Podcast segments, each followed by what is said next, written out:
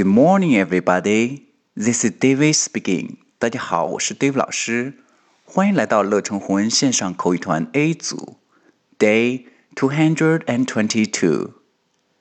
Here we go.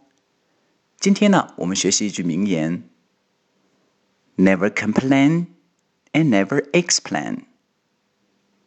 OK, never, never. 注意一二的发音，er。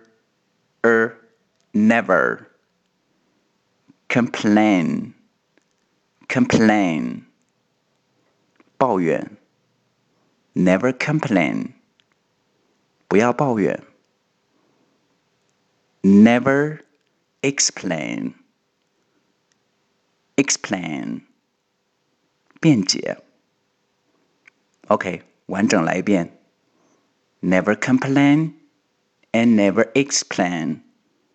这里 and 的的可以略读掉。Never complain and never explain. That's all for today. See you next time.